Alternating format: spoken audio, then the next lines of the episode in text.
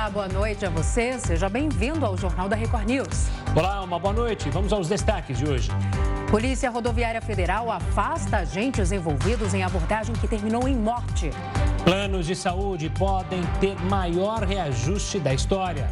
A Aras arquiva pedido de Bolsonaro para investigar Alexandre de Moraes. E ainda, familiares de alunos dizem que a polícia americana demorou para conter atirador.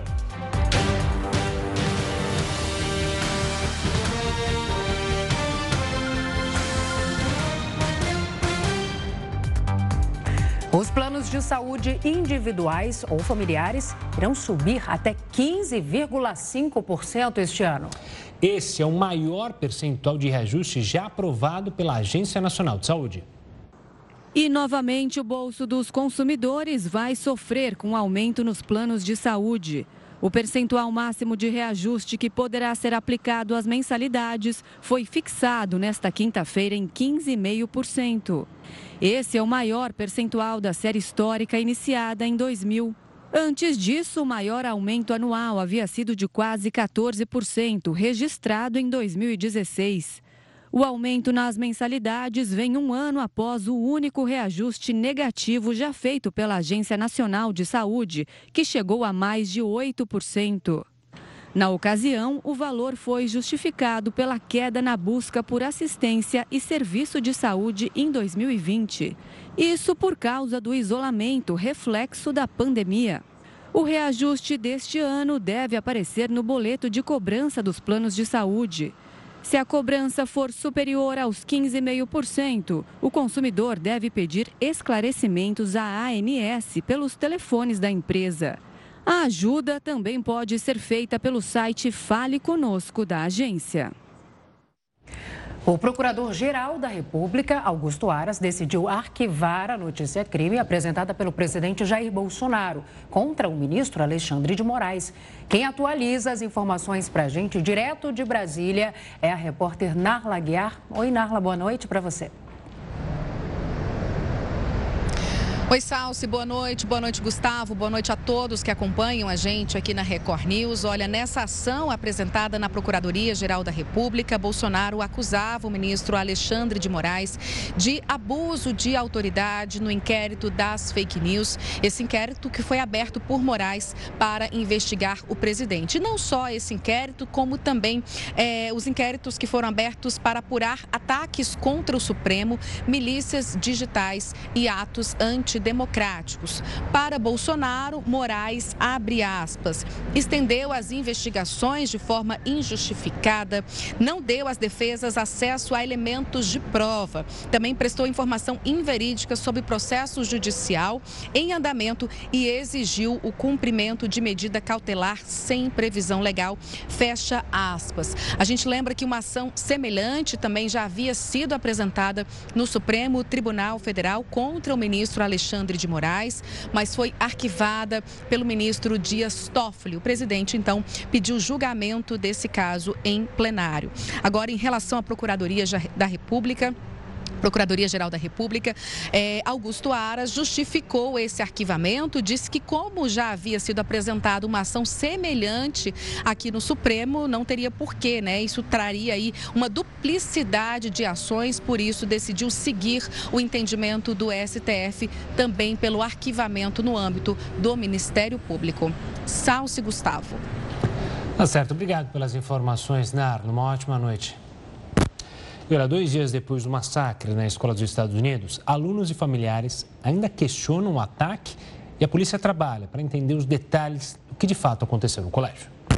Centenas de pessoas se reuniram para homenagear as vítimas. Homenagens também foram feitas em frente ao colégio e em uma praça. Além da comoção, a cidade enfrenta agora alguns questionamentos. Familiares das crianças criticam a polícia local. Eles afirmam que houve demora para conter o atirador. E que Salvador Ramos teria ficado cerca de 40 minutos na escola antes de ser morto pelos agentes. Os pais das vítimas também afirmam terem tentado entrar na escola, mas foram impedidos pelos policiais. Um vídeo mostra um momento em que o atirador entra por uma porta no fundo do colégio. Autoridades afirmam que ele se trancou em uma sala de aula e os policiais lutaram para ter acesso a esse local. Também é discutido o fato de que Salvador Ramos não enfrentou nenhuma dificuldade para entrar armado na escola. O autor do ataque completou 18 anos recentemente e, para comemorar a ocasião, se presenteou com dois fuzis semiautomáticos. Nos Estados Unidos, manter e portar armas é um direito protegido pela Constituição. Agora, o FBI vai analisar as câmeras de segurança de dentro da escola que podem mostrar detalhes de como tudo aconteceu. Pelo menos seis vítimas ainda estão internadas. A Polícia Federal investiga a morte de um homem durante uma abordagem policial em Sergipe. Ele morreu por asfixia dentro de uma viatura da Polícia Rodoviária Federal. Um protesto bloqueou a rodovia federal que corta a cidade de Umbaúba, a 100 quilômetros da capital, Aracaju. Os manifestantes pediam justiça pela morte de Genivaldo de Jesus Santos. O homem de 38 anos morreu ontem durante uma abordagem de policiais rodoviários federais. Imagens mostram que Genivaldo passava de moto quando foi abordado. O homem, que segundo a família sofre de esquizofrenia e toma remédios controlados, reage e acaba imobilizado no chão. Tem problema mental, ó. Um baúba aqui, ó, Sergipe. Algemado, ele é colocado no porta-malas da viatura. Neste outro vídeo, os policiais pressionam a porta traseira do carro em cima das pernas do rapaz. A imagem mostra um policial colocando o que parece ser uma bomba de gás dentro da viatura, perto de Genivaldo. Uma fumaça branca começa a sair do veículo. Desesperado, o homem se debate lá dentro. A certidão de óbito mostra o que a família já esperava. Genivaldo morreu dentro da viatura da Polícia Rodoviária Federal. A causa da morte? Insuficiência respiratória aguda, provocada por asfixia mecânica. Já estava caído lá dentro do, da viatura. Aí o que foi que eles fizeram? Pegaram, jogaram a bomba de gás lá dentro, bateram a porta do porta-mala e ele ficou lá dentro preso, o que a gente sente é revolta. Nós todos queremos justiça. Fórum Brasileiro de Segurança Pública condenou a ação dos policiais e disse que o caso é de homicídio. A nota faz críticas ao despreparo dos agentes e cobra uma apuração rigorosa da morte de Genivaldo e a mesma posição da OAB de Sergipe. Não só a OAB, mas toda a sociedade sergipana exige uma resposta rápida nas apurações e caso fique demonstrada a existência de responsabilidade pelo falecimento que sejam os culpados penalizados e afastados das suas respectivas funções. A Polícia Rodoviária Federal diz que foi necessário adotar técnicas de imobilização na abordagem e que a vítima foi socorrida de imediato após passar mal.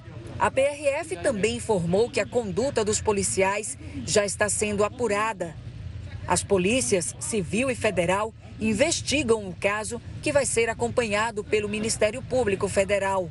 O corpo de Genivaldo foi enterrado hoje de manhã. Eu só quero que a justiça seja feita para que não aconteça com outro pai de família, com outro inocente, o que aconteceu com ele. É, o Supremo Tribunal Federal começou a julgar se os acordos entre patrões e trabalhadores prevalecem sobre a lei trabalhista.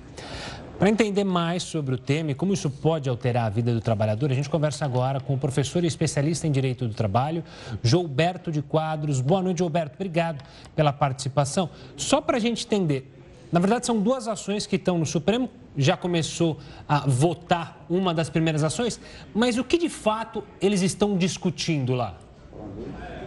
Boa noite, boa noite a todos. Realmente é um tema de grande repercussão para nós da área trabalhista são duas ações, uma que vem tramitando da, originariamente de Minas Gerais e outra ação que foi interposta diretamente no Supremo. Né? Eles preferiram iniciar pela a, a DPF, que tá, foi proposta diretamente no Supremo, E a discussão ali é uma discussão ainda um pouco tímida em relação à amplitude do tema. Porque aí nós estamos discutindo duas coisas básicas. Primeiro, uma questão de os motoristas de caminhões, se eles podem ser considerados trabalhadores externos ou não, no período anterior a 2012. E uma outra questão também aí, uh, se é possível suprimir uh, o que nós chamamos de horas intímeras, que era um pagamento que se fazia por, pelo tempo de deslocamento do trabalhador até o local de trabalho em situações muito pontuais. Então, essas duas questões são objetos de convenções coletivas de trabalho e uma das questões que se coloca é qual é o limite do que nós chamamos prevalência do negociado sobre o legislado. Né? Esse é um tema muito amplo que veio com a reforma trabalhista. Devo dizer que é um tema também é, muito valorizado no âmbito internacional. A própria OIT coloca a negociação coletiva como um instrumento eficaz de solução de conflito, de avanço dos direitos trabalhistas. Né? E, mas estamos aqui aguardando essa decisão do Supremo. É um dos temas mais importantes para nós da área trabalhista que está hoje na pauta do Supremo. Gilberto, meu boa noite agora para você. A Justiça Trabalhista tem quase 2 milhões de processos aí em tramitação em todo o país. Esse cenário foi agravado né, com a pandemia, por conta de horas extras, home office, enfim, é, teletrabalho. Você acredita que isso acaba fazendo com que empregadores e empregados busquem soluções fora dos tribunais? Hum Nessa, uh, nessa temática de hoje, infelizmente não, né? Essa temática de hoje diz respeito a trabalhadores, em regra, que tenham o seu sistema formal de trabalho, já tem uma representatividade sindical, em, em regra, sindicatos mais atuantes, claro que nós temos problema grave de representação sindical no Brasil, mas os sindicatos que chegam a elaborar convenções coletivas, que vão negociar cláusulas envolvendo direitos trabalhistas, direitos fundamentais trabalhistas, muitas vezes, são sindicatos que têm uma articulação mais consolidada, né, maior representatividade. Infelizmente, nós temos outros problemas né, que decorrem da informalidade, da gigantesca informalidade no mercado de trabalho e da precariedade, mesmo daqueles que estão no mercado formal. E como você mencionou, foi agravado agora no período de pandemia. Então, nós estamos aí, digamos, observando isso como vai ocorrer, mas há uma sinalização de que nesse período pós-pandemia nós tenhamos um número maior de ações individuais, porque a discussão hoje é uma discussão coletiva, envolvendo os sindicatos. Ainda sobre essa discussão, justamente ela foi interrompida hoje. É, me corrija se eu estiver errado, é, professor, mas está 5 a 4. Ou seja, é, é uma decisão que está completamente dividida. E aí vem aquele velho questionamento: vai ter segurança jurídica ou não? Há o receio é, de que essas decisões fiquem ainda é, num, numa dúvida no ar ou não? A gente pode ter uma certeza, porque a promessa era essa, com a nova lei trabalhista não haveria é, justamente isso que eu falei, né? essa insegurança quanto às decisões do empregado, do trabalhador, é, de quem está empregando. É, infelizmente, é, eu acho que é um passo muito pequeno ainda em relação à questão da segurança jurídica. De fato, nós temos um problema grave no nosso sistema como um todo, né? falta de segurança jurídica, uh, mas a questão de hoje ela não vai contribuir muito pouco, muito pouco. Até porque nós estamos discutindo tão somente a questão envolvendo jornada de trabalho, basicamente jornada e intervalos. E a discussão que está sendo feita no processo que foi discutido hoje, inclusive é uma discussão muito bem colocada pelo ministro uh, Luiz ministro Fachin, no sentido de que uh, nós não estamos aqui a, a, discutir se a norma é válida ou não. A norma é válida. A questão é sempre é como aplicar no caso concreto. Então, eu acho que isso vai, digamos assim, acabar me parecendo que essa primeira ação não vai ter muito proveito para a coletividade. A segunda ação, me parece que teremos um proveito um pouco maior, e os ministros já finalizaram, aí, pelo menos na minha percepção, de que a segunda ação vai uh, vencer a tese do negociado sobre o legislado em relação à matéria de jornada e intervalos. É, em relação às jornadas e intervalos, a gente teve alguma modificação na lei trabalhista, nas leis trabalhistas nos últimos anos, pelo menos de 2020 para cá? Então, nós temos a regra funcional, né, que fixa um limite máximo dessa jornada. Nós tivemos algumas situações pontuais uh, de algumas profissões que vieram a ser regulamentadas, por exemplo, o motorista profissional, que está sendo colocado agora também mencionado em segundo plano. E recentemente nós tivemos a questão do teletrabalho, né? a questão do teletrabalho, uh, do home office, que é sempre uma questão muito delicada. Como uh, verificar a jornada daquele trabalhador que não está no local de trabalho? Né? Nós temos mecanismos para fazer isso, né? e se houver esse mecanismo, o trabalhador uh, vai ter direito às horas dessas do que exceder a, a regra legal. Então, esses são temas que estão sendo discutidos. Nós temos uma medida provisória recente que veio digamos, melhorar um pouco a legislação do teletrabalho. Ainda faltam alguns temas a serem discutidos, mas ela já traz essa possibilidade. Olha, se houver a possibilidade de controle de jornada, o teletrabalhador, sim, tem direito às horas extras. Professor, essa segunda ação, como você mencionou, ela vai ter repercussão geral. Muitos casos que estavam justamente é, nas cortes inferiores estão parados até agora porque o ministro Gilmar Mendes tinha mandado parar. Vamos decidir para depois seguir adiante. O quanto isso tem afetado a Justiça do Trabalho e, após decidido pelo STF, as coisas vão ficar mais claras? Esses processos que estavam lá parados tendem a andar mais depressa? Sim, isso é um efeito muito positivo da repercussão geral, uh, diretamente no Supremo, porque o Supremo vem e decide, digamos, uh, pacificando a jurisprudência sobre aquele tema. E aí, claro, os tribunais estão represando agora, né, uh, sobrestando os processos por determinação do próprio Supremo e do TST, que tem uma determinação complementar. E, havendo esse julgamento, esses processos vão tramitar. E aí, claro, já tem um entendimento. Claro que o caso concreto, o tribunal pode entender que a decisão do Supremo não se aplica ao caso concreto e fazer ali um que nós chamamos de distinguish, né? fazer uma distinção do caso. Mas, em regra, vai, vai ter um proveito bom para os processos que estão sobrestados até o momento. Tá certo, professor. Quero agradecer demais a sua participação aqui conosco e vamos acompanhar o caso. Como o senhor disse, como a gente falou, a primeira ação está 5 a 4, ou seja, ainda tem a segunda ação. Deve durar ainda um bom dia. Na semana que vem eles devem tomar decisão. Se bem que a primeira ação, na sexta-feira, só confirmando, como ela, tá, ela pode ser definida já amanhã ou ainda não? Ou deixou, ficou para a semana que vem? Minha impressão é que ficou para a semana que vem e na sequência já entra o próximo julgamento. Então, eu acredito que na próxima semana nós tenhamos as duas decisões aí consolidando, resolvendo, pelo menos por hora, essa questão no Supremo Tribunal Federal. Tá certo, a gente vai acompanhar. Obrigado pela participação, professor. Uma ótima noite. Eu que agradeço. Boa noite a vocês e a todos os nossos ouvintes. Boa noite. Lei da ficha limpa do esporte avança no Senado. O Jornal da Record News volta já. Já estamos de volta, ou de volta, agora sim. Para falar do Senado, é porque avançou por lá a lei da ficha limpa do esporte. Vamos chamar o Heroto para explicar isso aí? Heroto, uma boa noite. A nova lei deve servir para punir atos racistas das torcidas e também homofóbicos, né? Porque tem acontecido bastante, infelizmente.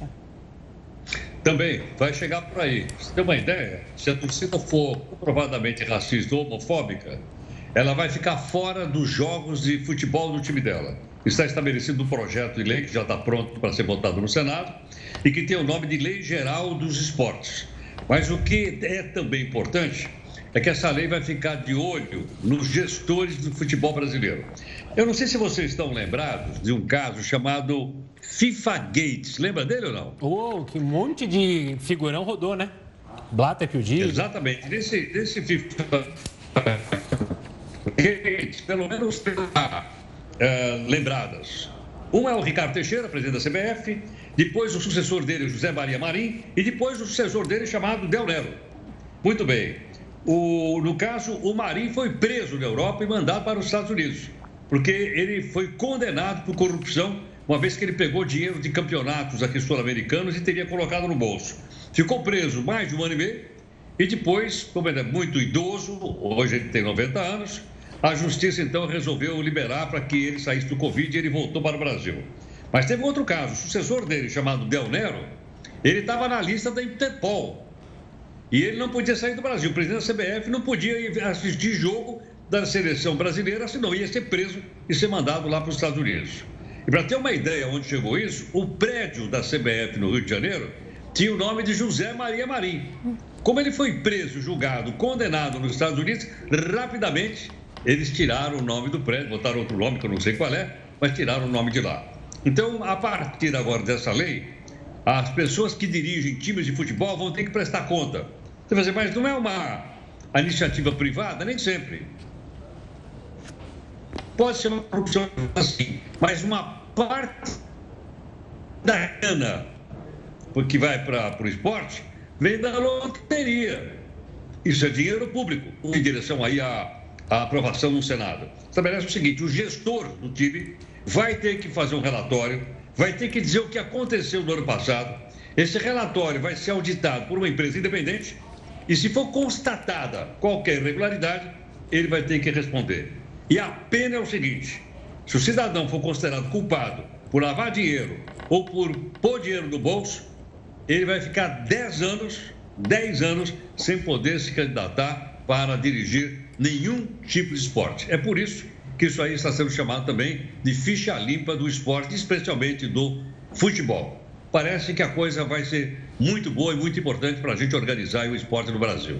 Tomara, tomara, porque é preciso, né? Não só no futebol, mas a gente teve também outros exemplos no vôlei, principalmente. É, e hoje a gente tem a participação de senadores, deputados brasileiros que foram justamente do esporte. É o caso é, do senador Romário, enfim, é, que sabem muito bem o que acontece dentro é, dos corredores do esporte brasileiro e que Espero que essa, essa, é, essa proposta que você mencionou avance de fato e que a gente tenha um cenário esportivo muito mais limpo do que realmente é. Porque respeitoso. Tem, respeitoso. Porque tem de dirigente é, que vai lá, fa, pinta e bora, depois some, e o clube que é, acaba sofrendo depois quando está com as contas é, vermelhas. E também no caso do racismo, da homofobia, que a gente escuta muito discurso, mas na prática nada acontece, né, Heraldo? É, vamos ver se. A, a impressão que eu tenho é que está indo bem. Ele foi aprovado em todas as comissões, está pronto para ser votado no, no, no plenário. E a impressão que, que passa é que ele vai ser aprovado no Senado e ser mandado para a Câmara dos Deputados. É um avanço isso aí. Boa. Heraldo, a gente volta a se falar já já aqui no Jornal da Record News. Até mais. O presidente do Supremo Tribunal Federal, ministro Luiz Fux, se pronunciou hoje sobre a operação policial na Vila Cruzeiro, no Rio de Janeiro. Então vamos até lá conversar com o repórter Pedro Paulo Filho. Oi, Pedro, boa noite para você. O que o ministro disse? Olha, Salsi, o ministro disse que a Polícia Militar do Estado do Rio de Janeiro deve satisfações sobre essa operação que aconteceu na última terça. Fux disse que prefere não polemizar, mas que aguarda uma manifestação da PM do Rio sobre esse caso, que ainda está gerando muita polêmica e com capítulos hoje ainda. Antes de tudo, uma boa noite para você, boa noite, Gustavo, e a todos que acompanham o jornal da Record News. A gente lembra que durante a operação, o secretário de Estado de Polícia Militar chegou a culpar o STF pela decisão de restringir a operações policiais em comunidades cariocas durante a pandemia. De acordo com as autoridades, com essa decisão, ah, traficantes e criminosos de outras partes do país teriam tido facilidade para migrar aqui para o Rio de Janeiro. Hoje, o ministro Gilmar Mendes também comentou o assunto durante a abertura da sessão. Disse que o, o Supremo deve contribuir para a superação das crises e não para apontar culpados ou bodes expiatórios. Ele ainda citou que a violência policial é inaceitável. Bom, hoje a Polícia Militar também reduziu o número de mortos, a contabilização do número de mortos nessa operação na Vila Cruzeiro. Inicialmente, eram 26 pessoas mortas na operação, mas segundo a PM, 23 morreram em decorrência dessa operação na Vila Cruzeiro. A justificativa é de que três óbitos contabilizados inicialmente para essa operação, na verdade, tinha sido feito erroneamente. Esses três óbitos foram de um confronto entre traficantes em uma outra comunidade, na, no juramento. Portanto, oficialmente, esse número é de 23 mortos na Vila Cruzeiro. Essa continua sendo uma das mais letais operações policiais da história do estado do Rio de Janeiro. E a gente lembra, a primeira foi a da comunidade do Jacarezinho no ano passado, que terminou com 28 mortos, entre eles um policial civil. Em segundo lugar, aparece a chamada chacina da comunidade Nova Brasília. Foi na década de 90, terminou com 26 mortos. Em 94 e 95, 13 mortos cada. O Brasil chegou, inclusive, a ser denunciado na Corte Interamericana de Direitos Humanos por eh, denúncias, inclusive, de execuções extrajudiciais e estupros. E agora aparece essa, essa terceira, em terceira colocação, essa operação na Vila Cruzeiro. Até o momento, 23 óbitos na operação no Complexo da Penha. Salce e Gustavo. Tá certo. Obrigado pelas informações, Pedro. Uma ótima noite e até amanhã. Agora, olha só essa. Você imagina do que se trata o dia da harmonização facial. Pois é, vai ter dia da harmonização facial e a gente chama o especialista em harmonização Heródoto para explicar o que, que significa isso. É já já aqui no Jornal da Record News. O JR News já está de volta. Os presidentes Jair Bolsonaro e Joe Biden irão se encontrar pela primeira vez desde que o americano foi eleito nos Estados Unidos. O encontro será durante a Cúpula das Américas, em junho, na cidade de Los Angeles, nos Estados Unidos. Bolsonaro aceitou o pedido para comparecer ao evento. Na terça-feira, o assessor especial da Casa Branca para a Cúpula das Américas, Chris Dodd, esteve pessoalmente no Palácio do Planalto para convidar Bolsonaro a participar do evento. E olha só essa, parece piada, mas não é. A Câmara Municipal de São Paulo aprovou a criação do Dia da Harmonização Facial. Assunto para o nosso especialista em harmonização facial, Heroto Barbeiro. Heroto, você que entende tudo de harmonização facial, ou seria de leis? Também, né? Que, como é que. Me explica isso. Como é que pode? Como é que pode? Como é que, que veio? Peraí, peraí. O que significa esse negócio de harmonização facial? Eu que lá sei. Eu não sei disso. A Salsa, sabe? Você sabe o que é harmonização? Explica pra gente, Salsa. Ah, parem, vou falar. Agora, olha. É pra deixar, é pra deixar a cara bem quadradona, né? Você fica com aquele queixão grandão, assim. Tem gente um. que faz e não dá muito certo, é. né? Tem que ter cuidado. Tem que voltar atrás, né, Salsa? Mas olha, isso aqui chama a atenção da gente pelo seguinte: veja bem. É, nós temos 5.570 municípios no país. Se a gente colocar 10 vereadores em média por município, nós vamos ter mais de 55 mil vereadores no país. A Câmara Municipal de São Paulo já teve briga de vereador no banheiro, que terminou na polícia, uma dizendo que agrediu a outra. A gente teve lá também uma outra coisa interessante lá. Qual foi? Um vereador atacou a religião do outro e também foi parar na justiça. E agora tem um vereador lá que está sendo processado por fala racista. Está lá na Comissão de Ética da Câmara dos Vereadores de São Paulo. E agora, então, um excelência, um vereador, ou como se dizia na Roma Antiga, um edil, ele então resolveu o seguinte: ele apresentou uh, o projeto para comemorar o Dia da Harmonização Facial. Agora, interessante que já passou pela Comissão de Constituição e Justiça, Comissão não sei das coisas, umas três ou quatro comissões. Foi votado no plenário, já foi aprovado em primeira votação. Então só falta mais uma votação para que a gente tenha, então, essa comemoração. Não sei a maneira pela qual isso aqui pode ser comemorado. Talvez, quem sabe, uma distribuição de botox na rua. Não, eu queria... é, né? Mas eu já faço uma, aqui uma ressalva, que eu acho que já tem que ter outro dia.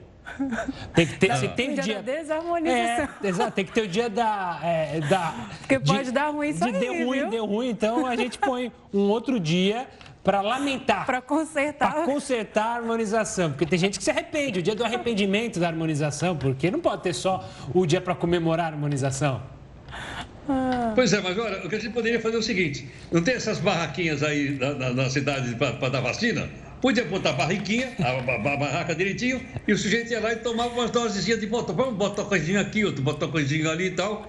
E vai harmonizando. Cê e sabe... o pessoal vai comemorando. Você sabe que você não falou... Não dá do... ideia, viu, é, Heródoto? Eu ia falar isso, não, não dá ideia, mas você sabe que em Miami, nos Estados Unidos, isso durante a pandemia aconteceu de verdade. Tinha drive-thru de harmonização facial. Eles colocavam botox lá na galera, ali, no carro mesmo, porque todo mundo ficou desesperado, porque aparecia no vídeo, né, para fazer as reuniões e queria colocar um botox ali, um botox aqui. E aí tá aí, harmonização facial. Dia, é cada uma que esses vereadores me aprontam, hein, Heroto? É, pronto, já. Agora, só uma curiosidade, você falou de Miami. Sabe o que, que eu vi em Varsóvia? Eu fui no shopping center em Varsóvia e no, na hora que eu subi a, a, a, a escada rolante, em frente, tinha um lugar assim escrito: aplica-se o, o, remédio. O assim no shopping. Aplica-se Botox. No shopping Varsóvia, eu vi isso lá. Falei, caramba, olha como está isso. Agora, só um detalhe aqui para concluir. É o seguinte: quanto será que custa o orçamento dessa Câmara Municipal de São Paulo por ano? Eu não sei, não consegui levantar ainda. Eu estimo em 230 milhões de reais por ano. Dividido por 55, que são 55 EDIs, excelências, vamos ver quanto custa cada um. Gostaria de saber o que é que o pagador de IPTU, né, aqui da cidade, de ISS, acha desse tipo de trabalho, esperando que esse pessoal cuide da cidade e eles estão cuidando Do da CUT. Sabe o que é pior, Herota? Que acho que o vereador que propõe essas, esses projetos, depois ele coloca como propaganda dele, olha, 17 projetos meus foram aprovados. Aí você vai ler o projeto, ele só apro aprovou o projeto para criar dia, para se preocupar com a zeladoria da cidade, com novos projetos. Não, é só para aprovar só dia. número, né? Cada um. Eu só gostaria de saber o que, que o Conselho Regional de Medicina acha dessa nova profissão. Ele está dizendo que é uma nova profissão isso aqui. Está escrito no projeto. Essa nova profissão, que é esse, então, harmonizador facial. Será que o, o, o, os médicos pensam disso? É. Sei não, vamos ver. Cada uma. Bom, Heroto, vai fazer sua harmonização, quer dizer, vai descansar e a gente se fala amanhã, combinado? Olha isso, você tá vendo? Tá vendo? É. Olha aí, olha aí. Fica tirando. Vai ser processado porque ataca, tá, tá atacando o velhinho, tá vendo? bom, Heroto. Eu sou testemunha, tá bom? Olha, vai testemunhar é conta. Aí, é tô danado, tô danado. Heroto, bom descanso. Tchau, tchau. Tchau, tchau. A cidade de São Paulo pediu autorização do Ministério da Saúde para ampliar a vacinação com as doses de reforço contra a Covid-19. A gente conversa agora sobre isso com o repórter Tiago Gardinali. Oi, Tiago, boa noite para você. Fala para a gente quem pode, então, receber o imunizante. Olá, Salsi. Boa noite a você, ao Gustavo, a todos que acompanham o JR News. A Prefeitura de São Paulo enviou um ofício ao Ministério da Saúde no último dia 19 de maio, pedindo aí autorização para ampliar a aplicação de doses da vacina em novos grupos. Até agora não houve resposta para este ofício. A prefeitura quer criar três novos grupos. São eles: Quarta dose para profissionais da saúde de todas as idades. Quarta dose para pessoas de 50 a 59 anos com comorbidades. E a terceira dose para todos os adolescentes de 12 a 17 anos. A Secretaria Municipal da Saúde informa que está preparada com vacinas e insumos e aguarda apenas o parecer do Plano Nacional de Imunização. E duas informações importantes que dizem respeito ao estado de São Paulo. Alguns municípios recomendaram o uso de máscaras nas escolas para alunos e professores. Carapicuíba, Poá, Santo André, São Bernardo do Campo e São Caetano do Sul. Portanto, nesses municípios, nas escolas, o uso de máscara voltou a ser obrigatório. E um índice eh, relativo aí aos casos eh, de Covid nos últimos 14 dias. No estado de São Paulo, tendência de queda do número de casos de 44%, mas eh, a tendência de alta do número de mortes de 69%. Portanto, o estado eh, de São Paulo, e falando especificamente aqui do município de São Paulo, em alerta no que diz respeito à imunização contra Covid-19. Tiago, obrigado pelas informações, uma ótima noite, um ótimo trabalho. Olha, o uso do cartão de crédito cresceu mais de 42% no Brasil no primeiro trimestre deste ano. Eles movimentaram mais de 470 bilhões de reais, segundo dados da Associação Brasileira das Empresas de Cartões de Crédito e Serviços. Esse é o principal motivo das dívidas das famílias, com índice de 88,8% registrado no mês de abril. Faquinha afirma que projeto em trâmite no Senado pode esvaziar justiça eleitoral. O Jornal da Record News volta já. Estamos de volta com o Jornal da Record News para falar que dois anos após a morte de George Floyd, uma estátua dele foi inaugurada em um parque dos Estados Unidos. A obra mostra Floyd sentado em uma mesa de piquenique em um parque em Houston, cidade onde justamente ele cresceu. O homem negro morreu estrangulado por um policial branco em 2020. O caso desencadeou uma onda de protestos contra a injustiça racial. Esta semana, o presidente Joe Biden assinou uma lei que aumenta o controle sobre ações policiais nos Estados Unidos. O ministro Luiz Edson Fachin disse que um projeto em tramitação no Senado pode esvaziar o poder da Justiça Eleitoral.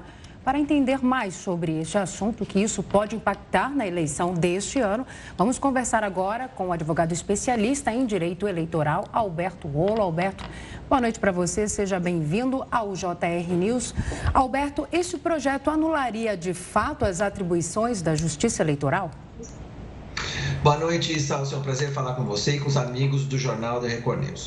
Uh, na verdade, me parece que está havendo um pouquinho de exagero do ministro Fachin, porque esse é um projeto que já está tramitando no Congresso tem mais de dois anos, é um projeto que tem 900 artigos, então ele tem medo uh, que isso, se for aprovado de afogadilho, às pressas, sem estudos, possa atrapalhar as eleições de 2022. Então, nesse ponto, ele tem razão. Ele reclama: olha, se é para aprovar, então espera para ter vigência só em 2023. Mas tem outros pontos que a gente tem que lembrar, Salsi, que uh, é atribuição do Poder Legislativo fazer normas, né? Elas podem ser boas, podem ser ruins, mas quem faz as normas é o Poder Legislativo. Então, o Judiciário só tem que aplicar as normas. Pode até reclamar, pode dizer que não são as melhores que poderiam ser feitas, mas tem que cumprir e fazer cumprir. Esse é o papel do TSE, esse é o papel da Justiça Eleitoral. Rolô, me corrija se eu estiver enganado. Uma das principais preocupações que o Faquin e, claro, é, o Tribunal é, Superior Eleitoral está é justamente com a contratação de empresas. Esse é um dos temas polêmicos, ou seja, os partidos poderiam pegar dinheiro do fundo partidário, apresentar ali, contratar empresas de auditoria fiscal e apresentar a prestação de contas sem precisar passar pela justiça eleitoral. Isso pode ser considerado um, uma falha no projeto ou é um avanço? Não, esse é um ponto polêmico que precisa ser melhor estudado. Não dá para você aprovar um projeto com 900 artigos em um mês, em dois meses. Isso tem que ser estudado. Agora, eu sou do tempo em que os partidos fiscalizavam as contas reciprocamente. Um olhava a conta do outro. Ah, então, não tinha também justiça eleitoral que fazia esse papel de fiscalização. Melhorou porque agora, principalmente agora que a gente tem dinheiro público, né, do fundo partidário, como você lembrou, ah, isso precisa ser feito de uma forma mais correta, mais detalhada. Agora, dá para melhorar o projeto. Se a Câmara aprovou dessa maneira, dá para a gente continuar trabalhando com empresas privadas de auditoria, mas colocar o relatório uh, para ser submetido à Justiça Eleitoral. Então, a Justiça Eleitoral é que tem a última palavra sobre aquele relatório. Dá para imaginar que o receio do ministro Fachin é que os partidos contratem contratem empresas né, de qualquer jeito e essas empresas ajam uh, parcialmente, né, aprovem as contas ou deem um parecer favorável pela aprovação, que sou eu que estou pagando. É uma preocupação razoável, justa. Mas para resolver isso, coloca, olha, quem vai aprovar a última palavra das contas vai ser a Justiça Eleitoral. Você pode trazer 10 pareceres de 10 auditorias, mas quem faz isso, a última palavra vai ser da Justiça Eleitoral. É uma maneira de resolver esse problema. Alberto, caso esse projeto seja aprovado ainda este ano, isso poderia impactar, influenciar aí diretamente o andamento e a segurança das eleições deste ano?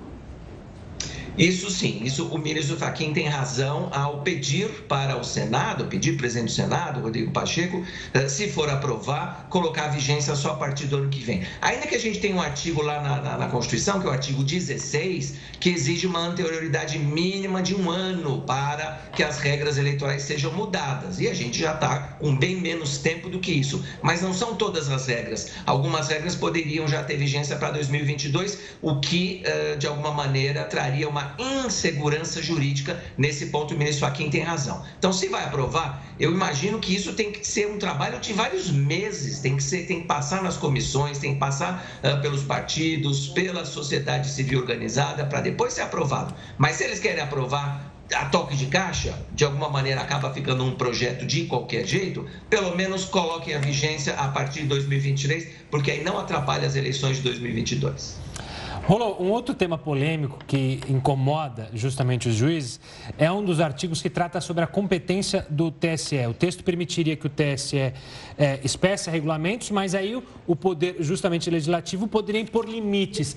Haverá de fato, como a proposta está é, tá no papel, uma, um conflito ali de decisões, ou seja, quem que manda mais, o TSE ou os legisladores?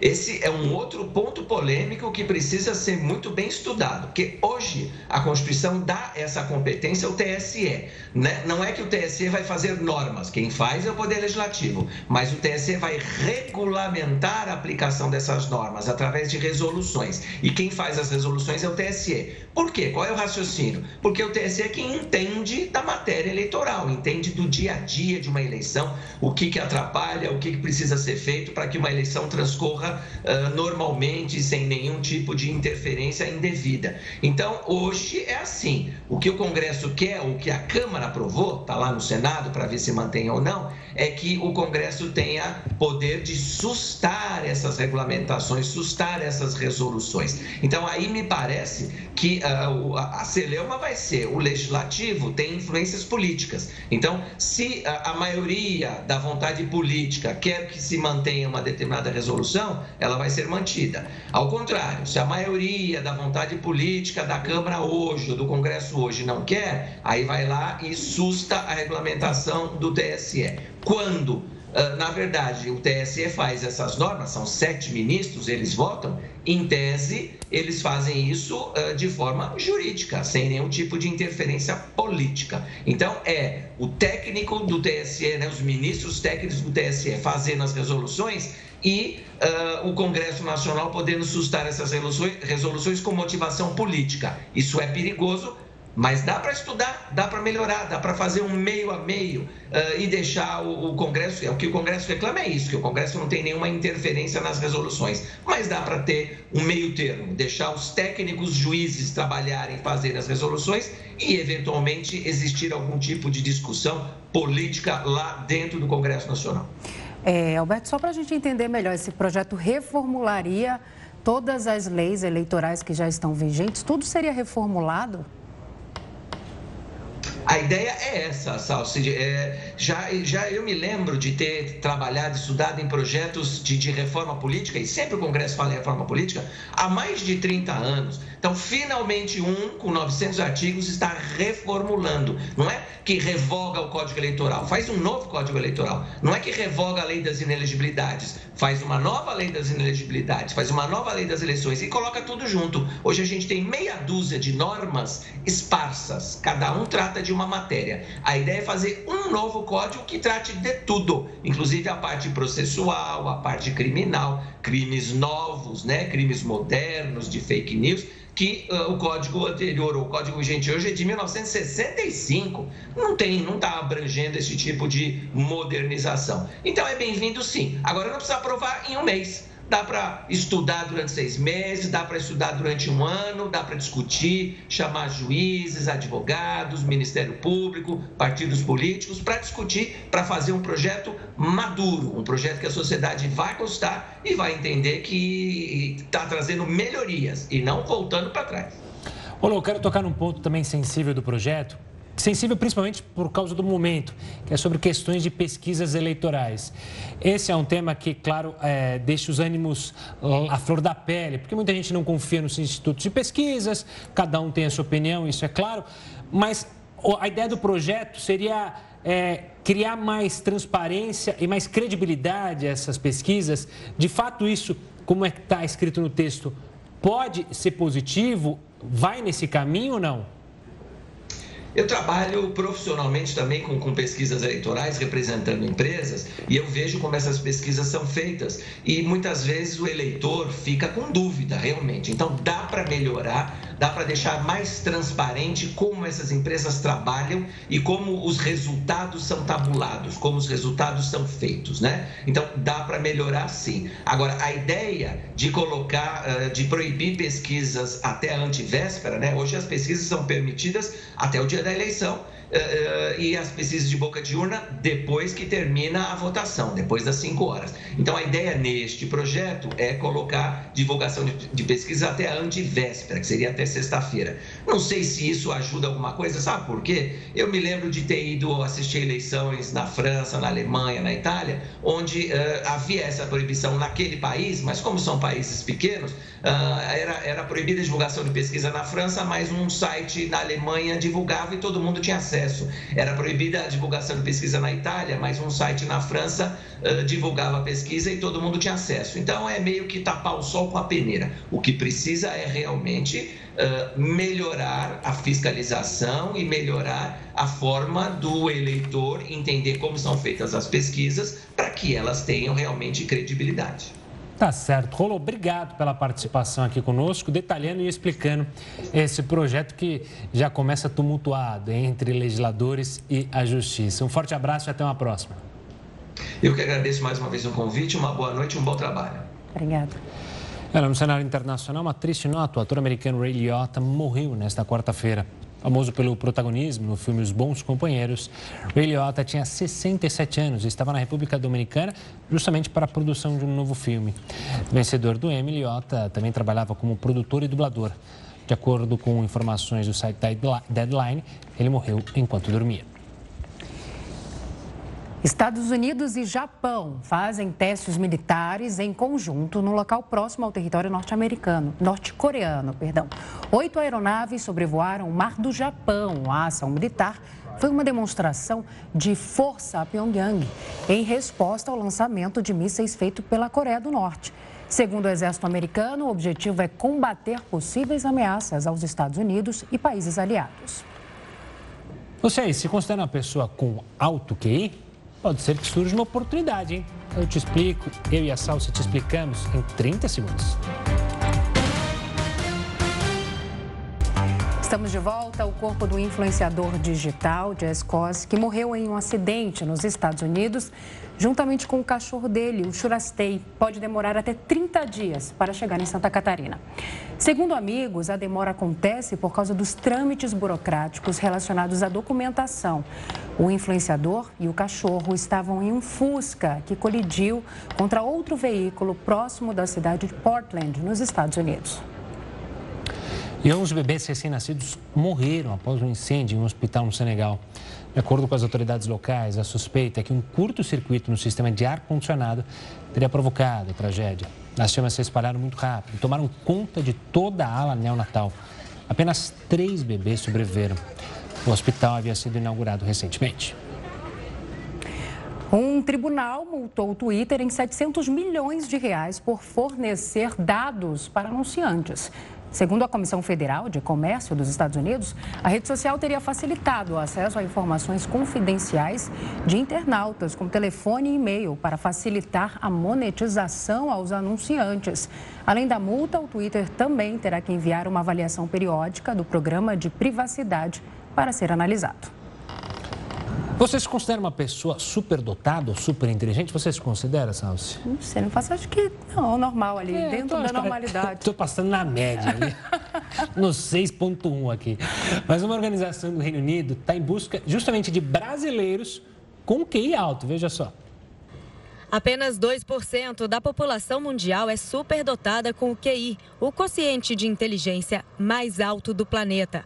E a Mensa, uma organização fundada no Reino Unido, está à procura dessas pessoas.